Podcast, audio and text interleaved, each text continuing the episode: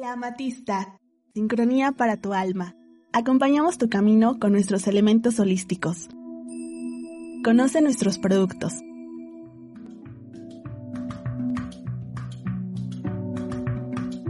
Contamos con sistema de apartado. Aceptamos todas las tarjetas de crédito y débito, además de servicio a domicilio y sistema de envíos nacionales.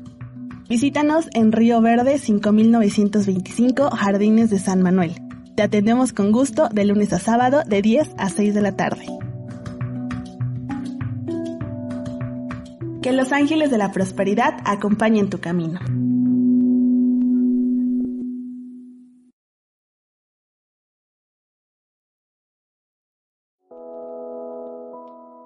El lenguaje del corazón.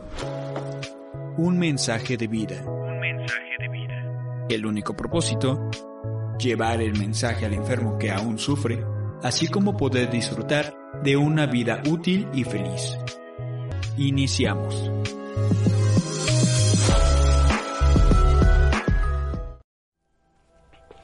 ¿Qué tal? Buenas tardes, los saludo con gusto. Mi nombre es Hugo, un miembro más de la Central Mexicana de Alcohólicos Anónimos. Como todos los lunes, agradeciendo de antemano a un radio nos presten sus micrófonos para, para transmitir nuestro programa El lenguaje del corazón del Grupo Valle de Puebla. A continuación me permito leer el enunciado de Alcohólicos Anónimos que a su letra dice que Alcohólicos Anónimos es una comunidad de hombres y mujeres que comparten su mutua experiencia, fortaleza y esperanza para resolver su problema en común y ayudar a otros a recuperarse del alcoholismo. El único requisito para ser miembro de Alcohólicos Anónimos es el deseo de dejar la bebida. Para ser miembro de Alcohólicos Anónimos no se pagan honorarios ni cuotas, nos mantenemos con nuestras propias contribuciones. Alcohólicos Anónimos no está afiliada a ninguna secta, religión, partido político, organización o institución alguna. No desea intervenir en controversias, no respalda ni se opone a ninguna causa. Nuestro objetivo primordial es mantenernos sobrios y ayudar a otros alcohólicos a alcanzar el estado de sobriedad. A continuación, como ya es costumbre, leeré la la reflexión del día de hoy de Alcohólicos Anónimos, que dice así, meditación del día, pensamiento, hoy estamos a 17 de mayo, y perdonar. Bajo circunstancias muy difíciles repetidas veces, he tenido que disculpar a otras personas y a mí mismo, como lo ve Bill, página 268. El perdón a sí mismo y el perdón a otros son solamente dos corrientes del mismo río ambas obstaculizadas o detenidas completamente por la represa de los resentimientos. Una vez que se abre la represa, ambas corrientes pueden fluir. Los pasos de Alcohólicos Anónimos me hacen posible ver cómo se han ido acumulando mis resentimientos, cortando así ese flujo en mi vida. Los pasos facilitan el, medio por el cual mis resentimientos, por la gracia de Dios, como yo los concibo, pueden ser le levantados. Pues bien, la reflexión del día, mi querida Lore de Alcohólicos Anónimos, y hoy tenemos el tema de, de las heridas de la infancia. Viene retrasada mi amiga Marta Paola, pero ya está aquí, dice que abajo buscando estacionamiento también. Ah, perfecto. Entonces, este, pues ya estamos aquí al aire. Y el tema de hoy, pues las, las cinco heridas de la infancia, ¿no? Que de alguna manera es un tema súper, súper, este, importante e interesante, que de, de alguna manera pues tengo que decirlo, no, no lo he visto como literatura oficial este, dentro de AA. Sin embargo, yo creo que muy pronto tendrá que estar algo ahí como en criterios profesionales o algo de estas heridas de que la escritora francesa Alice Borbol había tocado, que ella llamaba en su libro trágino, porque era la, más, la forma más fácil de acordarte de estas heridas, que es traición, rechazo, abandono, humillación e injusticia, ¿no? Ella hablaba de estas cinco heridas de la infancia que, que yo desde que las empecé a analizar y a tocar, este, mi querida Lore, este, pues empecé de entrada a entender lo que yo sentía, ¿no? Porque muchas veces, como muchas veces, este, yo tengo mi padrino me decía, ¿qué sientes? ¿Qué sientes? Y ni siquiera yo sabía lo que sentía, ¿no? Que sientes esa traición, este abandono, esta humillación. Y, y la escritora dice en su libro que, que rara vez ha visto a más de dos personas, este, con las heridas tan profundas, ¿no? Y yo siempre digo, es que no, no ha ido un grupo doble A para que vea cómo estamos los alcohólicos retronados con todo esto de nuestras heridas de la infancia, ¿no, Milore? Sí, fíjate que muy, muy interesante lo que estás comentando. Hola, hola Radio Escuchas, buenas tardes. Yo soy Lorena, soy alcohólica. un miembro más activo de la Central Mexicana de Servicios Generales. Y yo creo que eh, este asunto, estos asuntos de la niñez, la gente llega al grupo diciendo que tiene problemas con su manera de beber. Pero no, les, les tenemos que decir, ¿no? Pasa un tiempo y le dices, bueno, sí, exactamente, pero pasa el tiempo y te das cuenta que las verdaderas, la, el la verdadera causa está en esa niñez, ¿no? Está en ese eh, abandono, ¿no? Está en, en esas heridas de la infancia, ¿no? El rechazo, la injusticia, el abandono, la humillación, ¿no? La traición. traición, ¿no? Eso- esas heridas te marcan para toda tu vida. Lo, como actúes en tu vida adulta es lo que te aconteció en tu niñez, ¿no? Lo que no has visto, pero no porque no quieras, sino porque hemos vivido de manera inconsciente. ¿Estás Sí, de es- acuerdo? Es, es correcto. De entrada, el, el- el- el tocar estas, estas profundas heridas de, de, este, de, de la infancia, de alguna manera, eh, es muy doloroso. De hecho, yo apenas leí algo que decía que precisamente mucha gente prefiere seguir este, adictándose Ajá. que irse a su pasado, porque el pasado es muy doloroso, ¿no? Entonces, empezar a ver todas esas cuestiones no es grato. Este, también las heridas tienen sus máscaras. Y nada más para pronto, la herida de la herida del abandono, su máscara es este es el apego o la adicción, ¿no? Entonces, si quieres saber por qué eres adicto, pues porque traes una herida del abandono hermosa, ¿no? Exactamente. Este, siempre mi padrino dice que los alcohólicos somos huérfanos, ¿no? La orfandad de los alcohólicos, ¿no? Y la herida del rechazo, pues la oída, ¿no? Y si a alguien le gusta oír siempre de su situación, de su presente y de su realidad, pues es el que te habla. el alcohólico que te habla, que siempre claro. estoy yendo de su realidad, ¿no? ¿Cómo? Fugándose. Este, en algún momento fue, pues, en la adicción, en el alcoholismo. Este, para mí todo era fuga, ¿no? Hoy entiendo que para mí todo era fuga de salirme de, de, de mi realidad, ¿no? Exactamente. Entonces, este, pues empezar a tocar esas heridas y trabajar en ellas. Si no, no va a haber cambio de juicios y actitudes. Si no, si no vas perdonando todos estos resentimientos. Hoy precisamente en el Grupo Valle tocábamos el tema del noveno paso que habla del perdón. Y digo, un buen parámetro del perdón es saber que si sigues resentido, no has perdonado. Claro. Sigues clavado en tu pasado. Claro. ¿No? Claro. No. Y genera- generalmente eh, este tipo de, de- este tipo de heridas, ¿no? Eh, las descubres solo cuando vas a terapia, ¿no? Si no eres alcohólico y no eres adicto, y te lo digo yo porque pues obviamente mi hijo, mi hijo es una persona lo- normalina, ¿no? Y hasta apenas que él pues está estudiando la carrera de psicología, pues él está descubriendo sus heridas, ¿no? Las cinco heridas del alma. Y uf, fue como un, híjole, ma, o sea, esto es todo lo que yo tengo que no, ¿cómo se llama? Esto, esto, esto es todo lo que yo no sabía que tenía, ¿no? Y que ahora él las está descubriendo. O sea, es decir, aunque no seas alcohólico y adicto, has tenido ese, ese tipo de, de- de heridas, ¿no? Y las tienes que trabajar. ¿Cómo te das cuenta efectivamente cuando llegas a un grupo de autoayuda, ¿no? Cuando llegas con un psicólogo, cuando, cuando, ¿cómo dicen? El punto de quiebre, ¿no? Sí. Cuando estás en crisis, dices, pero, pero ¿por qué a mí? Y cuando estás en ese, por eso amo, en el caos yo encuentro mi todo, ¿no? Amo el caos, porque cuando hay crisis, hay crecimiento, porque te das cuenta qué es, qué es lo que tienes que trabajar, ¿no? Sí, digo, al final, al final, este, pues todo lo que dices es real, ¿no? Y, y te vas dando cuenta, fíjate que a mí me han preguntado muchas veces, te dijiste algo bien importante, que si, me han preguntado que si el alcohol es hereditario, el alcoholismo es hereditario. Fíjate que más que heredar el alcoholismo, hoy entiendo que heredamos heridas. Exactamente. O sea, por eso la literatura de nosotros dice, ojalá tú seas el último eslabón de esta cadena. Exacto. No, porque está hablando de algo transgeneracional que a final de cuentas nadie puede dar lo que no tiene, entonces por consiguiente das lo que tienes. Entonces si tus papás tienen abandono, rechazo, humillación, traición, todo esto, eso es lo que te van a dar. es correcto. Eso es lo que te van a transmitir, te van a transmitir las heridas, ¿no? Entonces, un papá abandonado te da abandono y por, por ende te lleva a la adicción, ¿no? No precisamente de alcohol o drogas o de sustancias, ¿no? Los seres humanos somos adictos a muchas cosas, ¿no? A las personas, la dependencia, a los videojuegos hoy en día, a- Al internet. al internet, a, a fumar, o sea, de alguna manera siempre tenemos cierto tipo de A adicciones, a la apuesta, al sexo, Al sexo. a las deudas, como en mi caso personal, o sea, a la comida. a la comida, exactamente. Entonces, todas estas adicciones provocadas por un abandono que este, que al final si no lo trabajas, si no te das cuenta de eso, pues difícilmente vas a lograr salir del caos en el que te encuentras o del hoyo en el que te encuentras, ¿no? Pero lo tienes que vivir, como tú decías ahorita, lo tienes que sentir y aprender a sentir, porque lo- te repito lo que decía mi padrino, muchas veces no sabes lo que estás sintiendo, ¿no? Hoy, hoy me doy cuenta, por ejemplo, si abro las redes sociales y veo el tema de, de corrupción de algún político, ¿no? Te prendes. Sí, me prendo, me enoja, ¿no?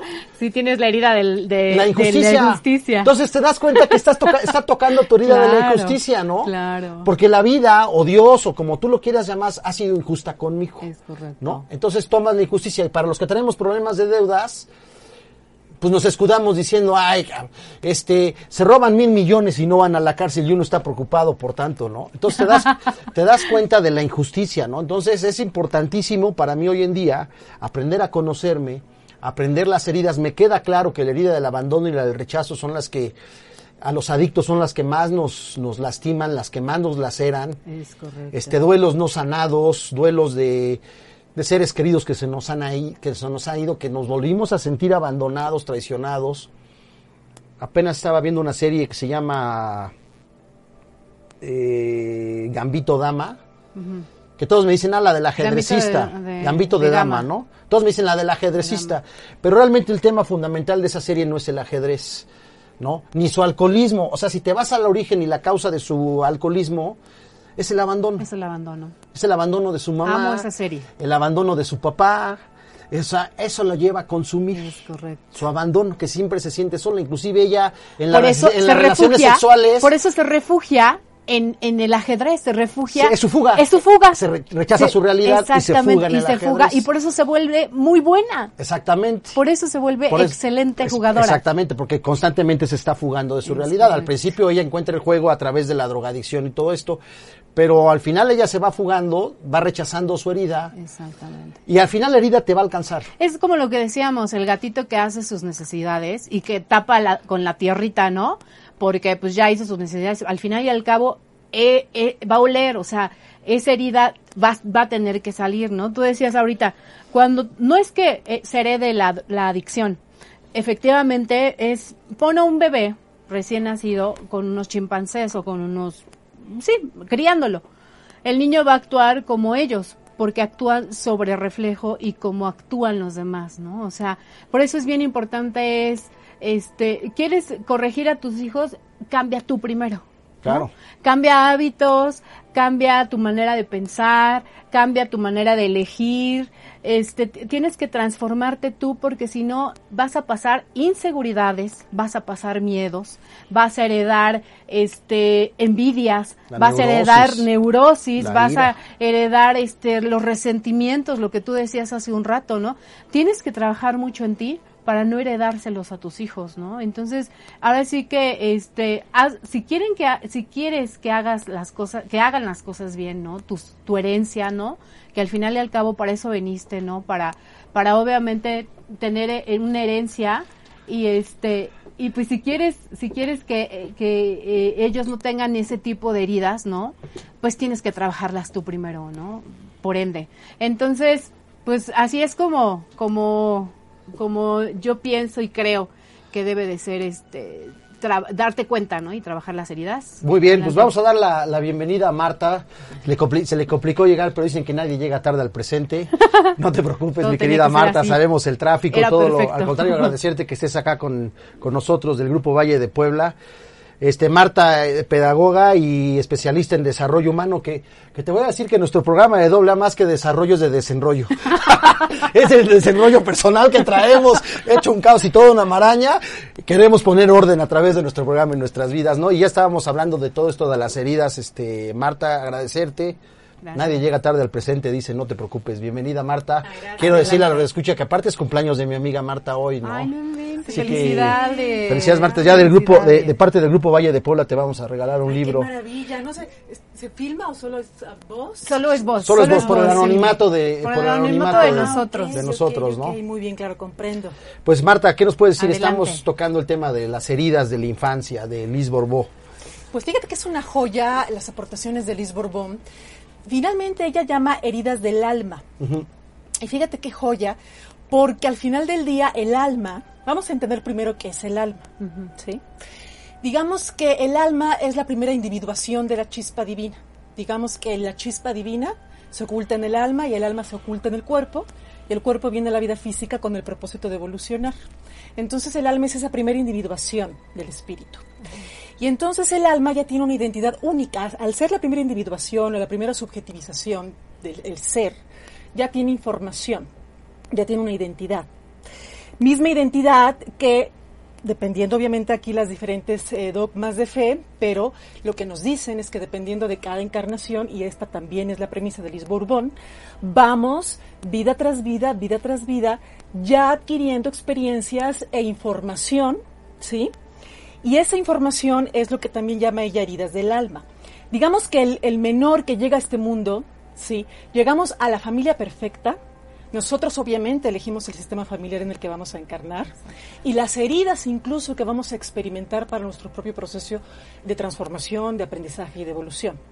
O sea, no hay nada que no esté ya en un plan perfecto de crecimiento. ¿sí?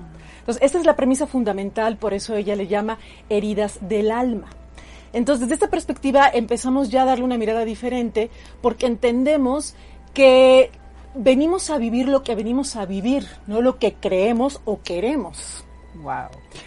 Entonces, ahí ya, le damos un Ya, de entrada, ya de entrada no son las cosas como yo quiero. Sí, ya, o sea, de entrada, entonces ahí es una de las premisas, incluso uno de los libros que escribe Liz Bourbon, Cómo sanar las heridas que te impiden ser tú mismo, justamente una palabra fundamental es la aceptación. Pero tú no puedes aceptar algo que no conoces.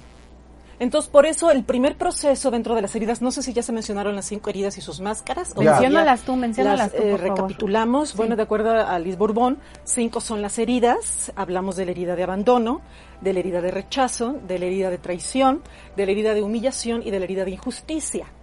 Lo que nos dice Liz Borbón, que también es autora del libro Escucha tu cuerpo, y entonces esto hace que sus aportaciones sean muy interesantes porque ella también trabaja desde lo que es la metamedicina. ¿Qué es la metamedicina? Son las causas mentales y emocionales de las enfermedades físicas.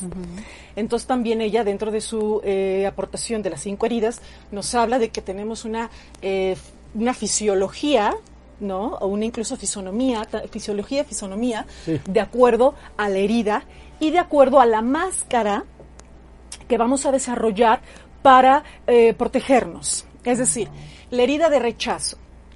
El que tiene una herida de rechazo va a tener la máscara del huidizo. Normalmente la herida de rechazo viene del progenitor del sexo, del mismo sexo. De acuerdo a la premisa de Liz Borbón, el progenitor del mismo sexo nos enseña a amarnos y el progenitor del sexo opuesto nos enseña a amar al otro. ¿Por qué? Porque digamos que eh, mi madre, vamos a decir, en este caso yo siento mujer, pues es mi referente femenino de cómo amarme a mí misma como mujer, ¿sí? Y mi padre es ese otro que me da el referente de cómo amar a otro. No sé si hasta aquí Sí, estoy... sí, sí. Sí. En mi caso sería mi, en, en mi caso sería al contrario. En tu caso, como... Mi papá es, es como debo amarme a mí mismo y, Y mi mamá, mamá es como y entonces cuando tú vienes de un papá alcohólico, pues imagínate, imagínate la este el ejemplo que traes, ¿no? Ahorita De cómo amar a alguien, ¿no? Exactamente, de cómo amar a alguien. Entonces, efectivamente, como nos dice Hugo, esto es con la herida de rechazo. Tú me dices si quieres, Sí. te interrumpí, vas a decir No, algo? no, no, no, no, o sea, yo, yo te decía que ayer, ayer hablábamos de precisamente, digo, ¿por qué crees tú que un, un, el, por ejemplo, un papá arquitecto, su hijo quiere ser arquitecto? ¿Por qué no habrías de creer que un papá delincuente asesino, pues su hijo también quiere ser lo mismo que el papá, ¿no? Al final es lo que enseñas, o sea, al final es lo que enseñas, porque la gente critica luego, estamos hablando de los niños que están en los correccionales, ¿no? Entonces luego decimos, generalmente los niños que están en los correccionales siempre te cuentan la historia de que su papá, su tío o alguien mayor que ellos están en la grande y ellos quieren llegar a la grande. De alguna manera es, es lo mismo que un papá dice, yo quiero ser arquitecto como mi papá, lo mismo dice, yo quiero ser un delincuente como mi papá, ¿no? Ok, O sea, aquí, bueno, ok. sí, obviamente, porque aquí también tenemos eh, los aprendizajes, ¿no? También tenemos, de, de acuerdo al desarrollo humano, se nos dice que el ser humano se... Ahorita regreso a las heridas, porque me queda la herida de rechazo, pero vamos acotando lo que tú estás diciendo. Dentro del desarrollo humano se habla de que el ser humano está configurado de- con una parte eh, heredada, otra elegida y otra... eh, perdón, una parte heredada, otra parte aprendida y otra parte elegida. Ok. ¿sí? Circunstancial no. Lo que pasa es que lo circunstancial podríamos decir que es lo aprendido, porque lo circunstanciales son mis circunstancias, circunstancias que digamos, yo empiezo a aprender o a imitar, ¿no? Entonces, gran parte de lo que nos configura realmente es lo aprendido. Dentro, fíjate, dentro de la perspectiva psicológica, porque si ya me voy a la mística espiritual, entonces yo te puedo decir que es lo elegido, porque al final yo elegí este sistema familiar, yo elegí esta circunstancia. Ahí, ahí, ahí, se cae todo, como muchas veces en los grupos decimos. en los grupos muchas veces decimos, yo no elegí vivir en una familia disfuncional y alcohólica. ¿Qué, crees, chiquitín? sí lo elegiste para tu máximo desarrollo. Claro, sí, sí, sí, elegiste, pero ahí viene una joya dentro de todo. Bueno, termino con las heridas y, regresamos al punto de esto de la elección. Bueno, entonces la herida del rechazo, generamos la máscara de huidizo. ¿Por qué? Porque es el dolor que me causa haberme sentido rechazado o haber interpretado. Ojo, aquí también algo muy importante.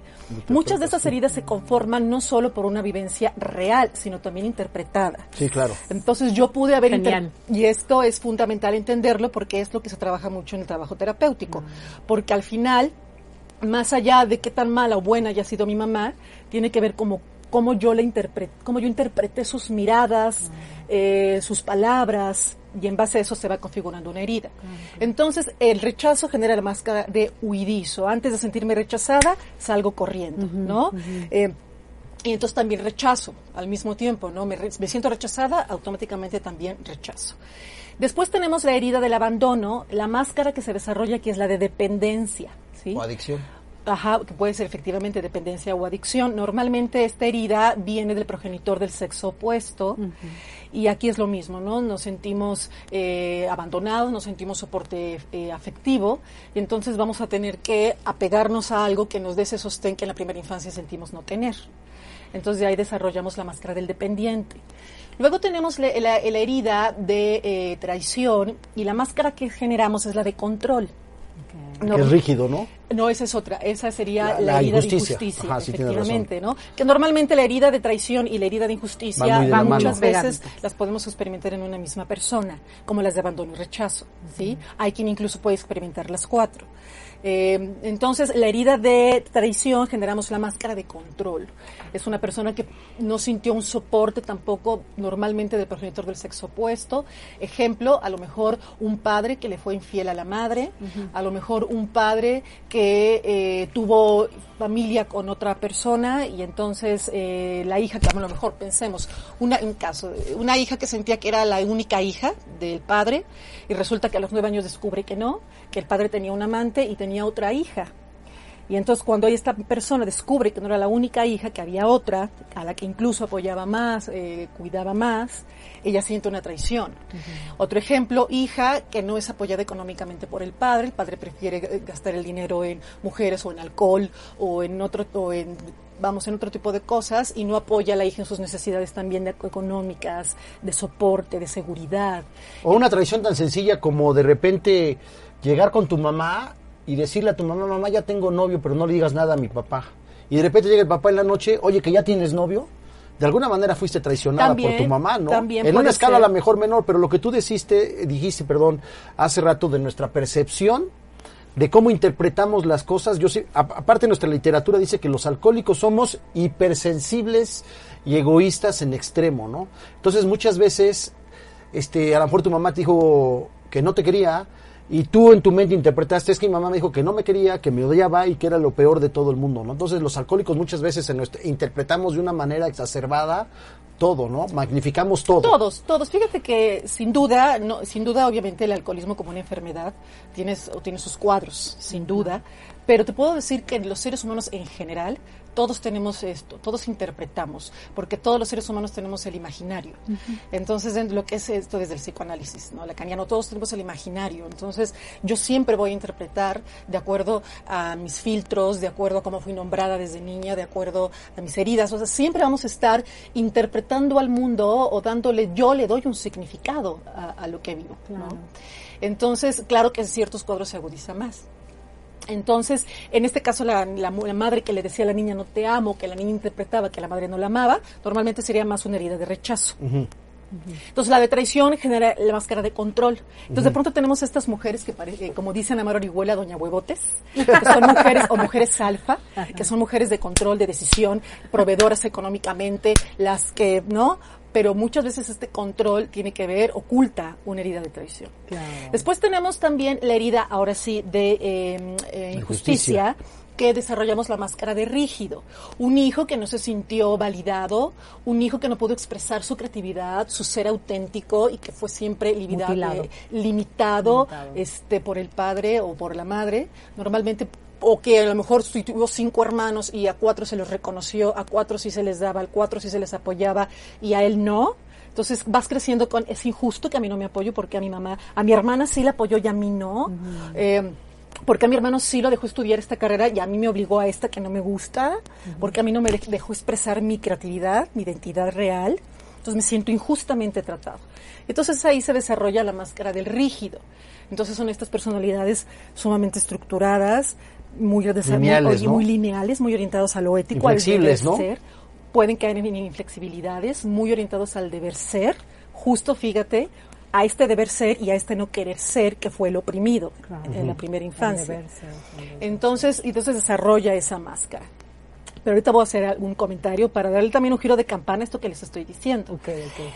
Y cierro con la herida de humillación y aquí lo que desarrollamos es la máscara de masoquista. Un niño que a lo ¿Sí mejor... te suena? Sí.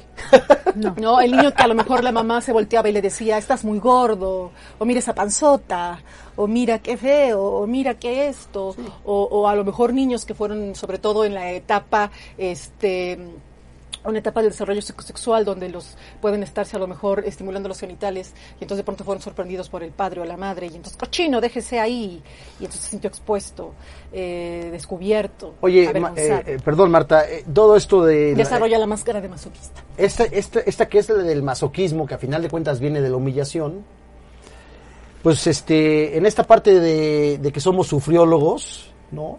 Es parte de un masoquismo, ¿no? Estar todo el tiempo con, como con esa piedrita en el zapato, que lo más fácil es quitártela y esta sufre y sufre y sufre, como una especie de masoquismo, ¿no? Todo el tiempo, ¿no? Pues fíjate que eso de sufriólogos está muy interesante tu término. es, que, es que- hay cada cosa que se escucha allá Pero adentro. fíjate, mi, mi querido, mi querido Hugo, la realidad es que nuevamente todos los seres humanos somos sufriólogos. Al final del día, dentro del Buda Dharma, de lo que es el budismo tibetano, lo que se nos dice es que el ser humano, las cuáles son las causas del sufrimiento.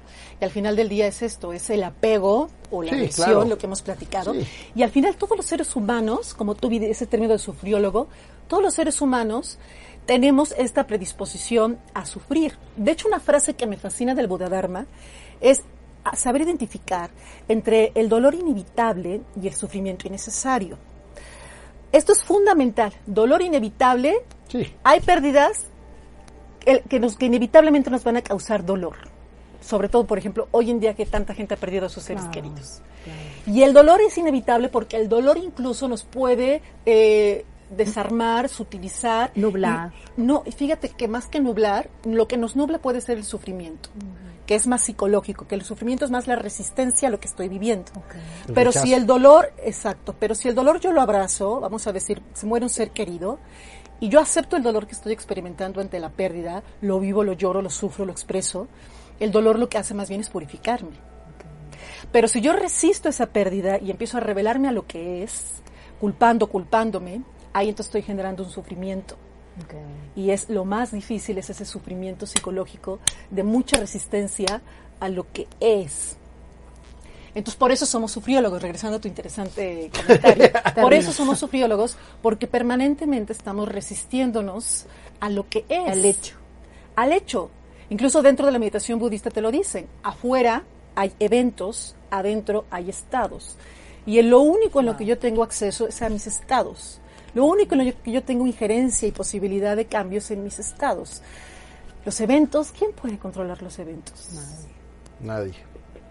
No hay forma. Llega un momento en que nos rebasan. ¿Se han sentido rebasados? Que llega un momento en que dicen, ya, ya. Sí, sí, sí. Ya. O sea, no entiendo. Pero fíjate que ese, ese rebase, de- de- ese rebase, por de- así llamarlo, es la derrota. O sea, a veces necesitamos llegar a esos estados de rebase de nosotros mismos, porque como decimos en los grupos muchas veces, ¿no? Donde, donde termina la fuerza humana, comienza la fuerza divina, ¿no? Entonces muchas veces, sí. muchas veces esa derrota es la que ya precisamente dices, me rindo, esa rendición de decir, me rindo, y entonces, entonces todo empieza a cambiar, ¿no? Tú ahorita hablaba, ahorita dices que le ibas a dar un vuelto a la- una vuelta a la campana, pero este, al final, fíjate, yo siempre digo, cuando recibes una llamada, simplemente el celular te pone aceptar o rechazar, ¿no? Aceptar o rechazar. Cuando tú aceptas, toda la vida empieza a cambiar, porque todo parte precisamente de una aceptación. Inclusive, cuando entras en la más profunda aceptación, ya entras hasta en el estado del perdón, porque empiezas a aceptar que la vida es como es. La ¿no? vida es. La vida es. La vida es. La La vida, vida es, ¿no? es. Ya dejas de decir, ¿por qué mi... Bueno, yo lo, lo que he estudiado más, más allá de todas estas nuevas propuestas hoy de vivir en el instante presente, cuando tú ya te clavas a vivir el presente, ni siquiera, ni siquiera hay herida ya, ¿no? Porque todo Pues, es aquí y ahora. Todo es aquí y ahora, sin embargo, lo que, bueno, desde la mirada de Liz Borbón, lo interesante también es aquí el trabajo terapéutico. Ahí te va, déjame, ahí donde doy la, vuel- la vuelta de campana y tomo lo que tú me estás diciendo. Digamos que en el proceso de, de- de- de evolución de un ser humano hay como dos momentos. Un momento que es donde entra la psicología, los- los- lo terapéutico, que nos tiene que permitir llevar conciencia, es decir, llevar luz a la oscuridad. Sí. Es decir, yo no soy capaz de aceptar o de trascender si ni siquiera sé qué está sucediendo en mí. Entonces, un primer momento que es el donde entra la psicoterapia es que tú puedes empezar a ver, llevar lo inconsciente a lo consciente Sí, para yo. empezar a ver esa oscuridad que hay en ti y darte cuenta. Pero ¿qué pasa? Que va a llegar un momento en que la psicología es muy entrópica. ¿Qué es entrópica? Que yo solamente analizo el yo. En la- so- el- al final del día la psicología es eso, es un análisis de mi yo. Muy mi historia, freudiana y desde todas las corrientes. Al final del día es el yo. Es desde mi historia, mis heridas, lo que a mí me pasó, lo que yo miro, lo que yo veo, lo que yo interpreto. Pero va a llegar un momento en tu camino de evolución, que ahí es donde entra lo que tú acabas de decir, que ya no puedo hincarle tanto el diente a ese yo, porque la sanación no se alcanza analizando eternamente la oscuridad. Va a llegar un momento en que entras en una entropía, en un bucle, en un laberinto sin salida. Y ahora ya me voy al transgeneracional. Y ahora ya me voy a verme a mi bisabuelita que hizo. Y ahora ya voy a constelar al perro, al perico y al gato. Y ahora ya me voy a... No, ya hay personas... Háblame de mí. Sí.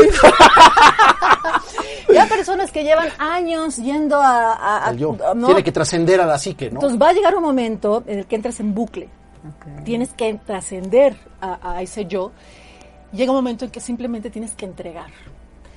Tienes que entregar porque tienes que vaciarte, desde la mística judía, desde la cábala, lo que hablan es que todos somos vasijas de recepción de la Sí. luz. Entonces va a llegar un momento en que vas a tener que vaciarte. Sí, San Agustín decía eso. Hay que vaciarse de todo lo que está lleno para llenarse de todo lo que está vacío. Exacto, así es. Y es la luz la que hace el trabajo de sanación. Es la luz, la conciencia, Dios, como cada uno lo- en su dogma lo entienda, es la que hace el trabajo de sanación. Jamás, jamás, jamás, jamás, jamás vas a sanar en el mismo nivel en el que te enfermaste. Es real. Tienes que salirte de ti para sanar. O sea, yo siempre digo que a final de cuentas, yo te voy a decir un poco de mi historia. Digo, yo a los 12 pasos, luego conozco este libro de Luis Borg. O sea, yo tuve que pasar por todo el proceso, ¿no? De entender este yo de la psique y decir, llega un momento que la psique tiene que ser trascendida al espíritu, ¿no? Es decir, bueno, pararme, salirme como de este campo de batalla, porque desde ahí no puedo arreglar mi enfermedad. Como tú decías, la enfermedad no se puede curar desde la enfermedad, ¿no? Tienes que salirte, y sí de alguna manera este yo he tomado talleres también tomé un taller donde resignificamos las heridas precisamente que te comenté un día que fuiste a mi negocio cuando se incendió y todo eso y vas entendiendo yo a Lore siempre digo que somos como los niños de pijamas de rayas que traemos ahí las heridas y todo eso pero también vas entendiendo cuando resignificas las heridas que solamente yo también estudié cuando estuve leyendo todo esto de los pasos de la magia, que el camino del guerrero, el camino de todas estas cuestiones, vas entendiendo que también solamente los guerreros traen heridas y que solamente un guerrero puede confrontar la adversidad porque ya, ya fuiste creado, a veces digo, bueno, ya fui criado yo en un campo de batalla. ¿No? Yo viví en una familia totalmente disfuncional donde había todo el tiempo insultos, broncas, humillaciones, traiciones, todo eso. Entonces, cuando ya lo enfrentas en la vida, si resignificas tus heridas y dejas de rechazarlas y decir, bueno, yo acepto ya esto, acepto mis papás, acepto que ellos me dieron desde donde ellos podían, lo que me dieron lo que ellos podían, desde donde ellos tenían. Hace rato que antes de que llegaras hablábamos de que muchas veces me preguntan si el alcoholismo se hereda. Yo digo que más que heredar el alcoholismo, se heredan las heridas se heredan las heridas, ¿no? Tus papás te van dando lo que tienen. Nadie puede dar lo que no tiene, entonces te dan desde lo que ellos tienen. Entonces vas heredando esto, por eso nuestra literatura dicen, ojalá tú seas el último eslabón de esta cadena, ¿no? Deja de transmitirle heridas a tu, porque al final también ya, ya tu hijo, como tú dijiste bien, ya desde allá arriba pactó y dijo, yo vengo a este mundo también a atravesar lo que me toca Claro, atravesar, porque ¿no? dentro del árbol, obviamente, va, va- un, árbol se va limpiando generación tras generación en la medida que se va encendiendo la conciencia. Esa conciencia que es luz, y vuelvo a decir que es la que hace el trabajo. Entonces, por supuesto, va a llegar un momento en que, Yo tengo una pregunta. Adelante, Este, adelante. ¿Puedo hablar? por favor, Este, claro, estamos tú- aquí nosotros en un diálogo. Sí, cuando tú dices que, que va- vas a descubrir, ¿no? Cuando tú dices que, que es cuando te estafas de ti, ¿eso es entregarte a otro? O sea, mi pregunta es, para poder sanar tus heridas, ¿es entregarte a otro? Eso más o menos entendí lo que tú estabas comentando. Pero aquí la pregunta fundamental es, ¿quién es ese otro? Ok. Entonces- Entonces, semejante. Mm, eh, eh, ese otro, eh, digamos que tú entregas a una fuerza superior. ok, ok. Mira, te lo voy a decir desde cualquier perspectiva. Aquí te hablo desde la mística, no te voy a hablar desde la religión, Ok. porque no quiero meterme en cuestiones Sí, dogmáticas. bien, súper. Desde la mística es una entrega a un orden superior. Llámale Dios, llámale mente universal, llámale inteligencia suprema, llámale Insof, como en la Cábala, llámale como Espíritu Santo, como desde la perspectiva del curso de milagros, llámale como tú quieras, pero hay una fuerza superior, hay una mente suprema, hay una inteligencia de orden supremo. Y esa inteligencia tiene la capacidad de ver lo que tú no. Entonces, por eso, toda psicología sin espiritualidad está coja. Está bien. completamente coja. No, incluso dice Alejandro Jodorowsky que toda eh, psicología, dice, toda psicoterapia es parcial, es irse por las ramas. La verdadera sanación está en conocer a Dios, Ok. Segundo Wow, paso. Qué bonito. que es mucho la filosofía grandiosa de Alcohólicos Anónimos, cuando tienes que entregar porque te reconoces incapaz de resolverlo por tus propias fuerzas humanas. Y toda la mística, desde incluso desde la perspectiva cristiana, judía, budista, hinduista, islámica, desde muchísimas este, tradiciones espirituales, es su abordaje. El abordaje es, hay una inteligencia de orden superior. Y es, llega un momento en el que a ella debes de entregar. Pero ¿qué pasa? Que para que tú puedas entregar, sí tienes que haber eh, trabajado en la conciencia, tienes que haber primero sí enfrentado tus demonios. O sea, ¿qué pasa con, para no caer en un espiritualismo que a veces hemos platicado mucho? eh, eh, ¿Qué pasa? Si tú llega un, por ejemplo, una persona en un estado psicológico muy grave, eh, muy bloqueada, llena de demonios, llena de fantasmas, y de pronto simplemente le dices entrega, ojo, puede ser que si lo logre en el primer instante, eh, que en la entrega logre la sanación, pero probablemente haya mucha resistencia. A una persona que está muy bloqueada y que no baja luz, incluso si tú le dices tranquilo, todo va a estar bien, confía en Dios, se puede hasta enojar. Puede hacer hasta un efecto de rebote, ¿no? ¿Tú qué sabes, ese Dios? Tú no sabes lo que yo he vivido, mis padres me golpeaban. Nos hemos encontrado, ¿no? ¿Por qué? Porque no está lista. Entonces, primero es un momento de terapia, de ir descubriendo demonios, de ir enfrentándolos, de ir integrando la sombra. Y cuando ya hayas reconocido, pues sí, viví esta herida, pues sí, mis padres tuvieron esta realidad, pues sí, pero no pudieron haberlo hecho mejor, porque mira sus, a- mis abuelos, pero mira mis bisabuelos, pero mira, cuando lo que tú- podían. La, la película de la cabaña. la habla. película de la cabaña es una joya. Entonces, ya que viste tu cuadro, ahora sí dices, cada cuando se te vuelve a activar una herida, porque ojo, ojo, ahí es muy importante que lo entendamos. Insisto, la sanación está en otro nivel. Entonces, yo puedo echarme todos los libros de Luis Borbón, pero de pronto yo puedo hoy, aunque ya trabajé yo mi herida de rechazo, por ejemplo, yo a lo mejor hoy puedo sentir otra vez el rechazo porque mi pareja me miró feo. Entonces voy a decir, ¿puedo decir groserías? Sí. Qué poca madre, ya me eché todos los libros de Liz Borbón, ya fui a terapia, y otra vez siento el rechazo, no sirve, no, sí, sirve nada. No, Porque yo creo, te voy a decir algo aquí, que... nada más, rapidísimo termina la idea, aquí lo único que tengo que hacer es ser consciente, Claro. decir, ahí está la idea de rechazo, verla, llevar luz, llevar conciencia. Y una vez que la ves dices, ah, ok, Marta Paula, ya sé que esto no es de él, ya sé que esto es mío, ya sé que se acaba de activar esta herida de rechazo. Y ahí es cuando entregas, dices, Fuerza Suprema, encárgate. Y se da la magia. Ahora sí. Este, sí, bueno, de entrada, de entrada a los que nos escuchan, saludos, este, a ver, Lore, echamos los saludos. Ajá, este, rápidamente. Eh, ay, perdón, perdón. Rafael Villegas te manda saludos, Huguito, con cariño. Denise nos manda saludos. Este, Presto, Presto, ¿quién es? Roy. Ah, bueno, saludos desde Mina. Y Virginia Garibay dice, hola, gracias por el tema, es muy fuerte, muy bueno, gracias. En ese programa hay que, es también es uno de los programas que en uno no nos va a dar tiempo, ¿no? Pero este... Te queremos invitar otra vez, por favor. Claro, claro, no, no, no. Porque aparte, este, hablamos demasiado y yo quiero que casi, casi estés acá tú, ya sabes, así con todo tu horno. Si quieres te ponemos aquí un pizarrón, como darnos una clase, porque lo que acabas de decir, cómo superarlo, es muy bonito. O sea, tú eres experta en esto, ¿me entiendes? Y nos puedes ayudar muchísimo. Pues mira, eh, no sé si experta, este, digamos que los trancazos. Sí, pues la experiencia, ¿no? Los trancazos, pero he platicado con Hugo, eh, tenemos una bonita amistad y este y por supuesto que por eso te decía hace un rato, todos nos hemos sentido rebasados, ¿no? Y de verdad va a llegar un momento en el que ya tus fuerzas eh, humanas te vas a dar cuenta que no es suficiente. Y es de verdad, la mística es una joya, es, es magia cuando empiezas a confiar en este, en este orden superior. Insisto, no como dogma, ojo. Dios no es una creencia, Dios es una experiencia. Es real. Entonces, mientras tú sigas creyendo en Dios, bueno, pero lo tienes, lo tenemos, me incluyo, yo no soy una iluminada, estoy muy lejos de eso. Llegué tarde. no pagué el recibo. No pagué el recibo de luz.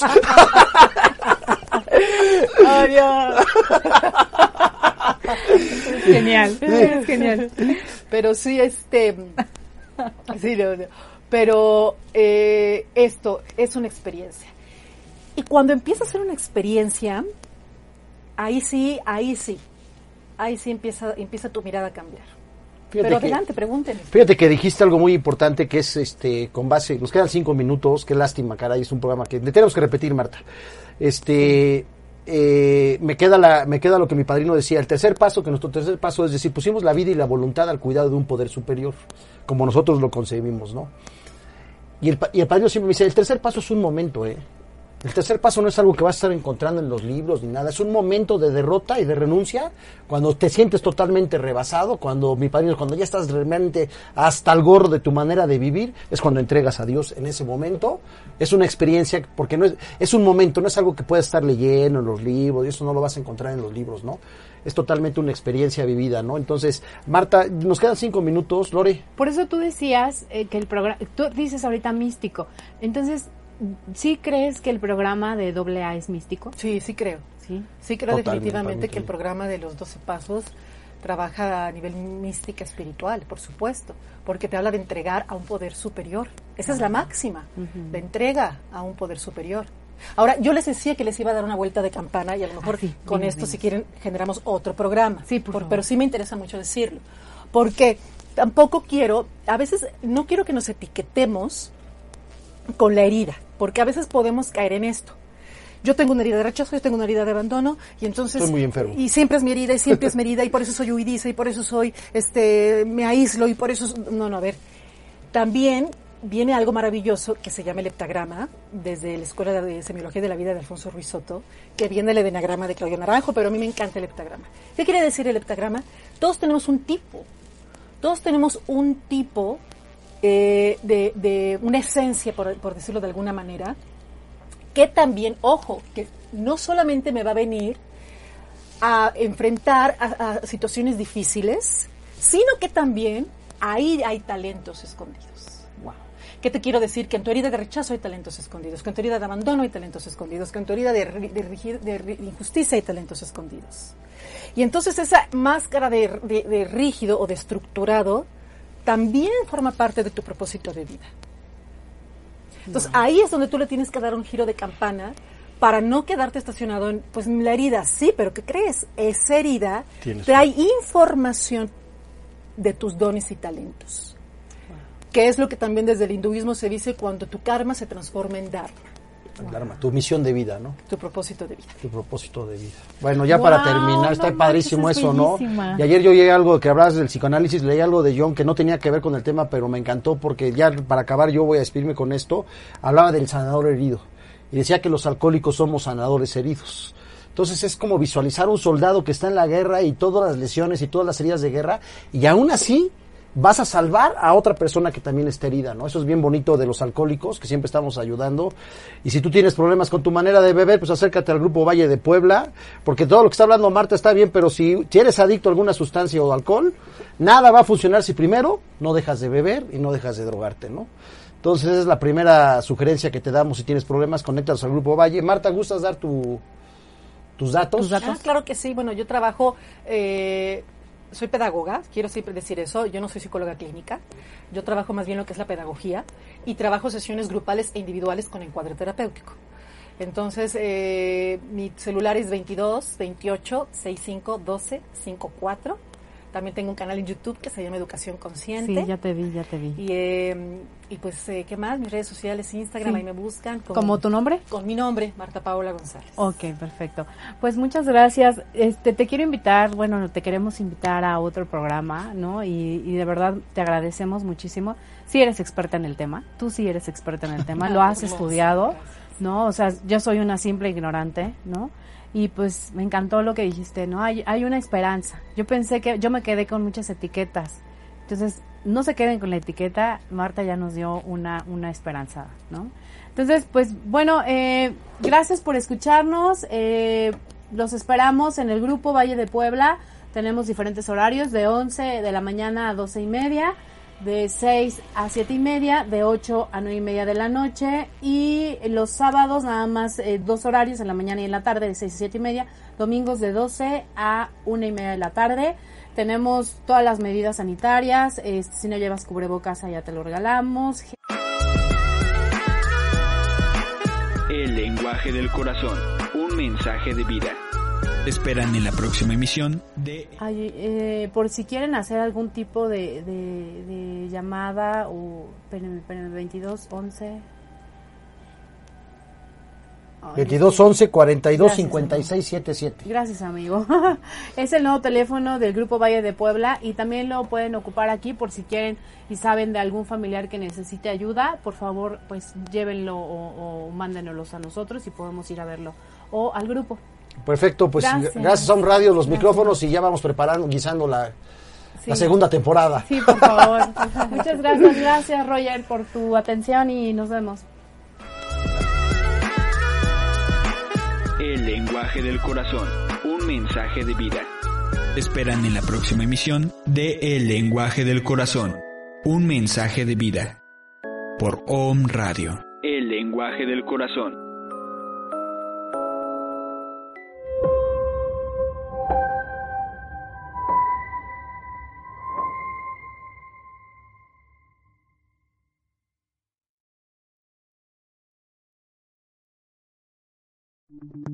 Las opiniones y comentarios expresados en este programa son responsabilidad del conductor e invitados, sin representar necesariamente la postura o ideología de Grupo OM Radio.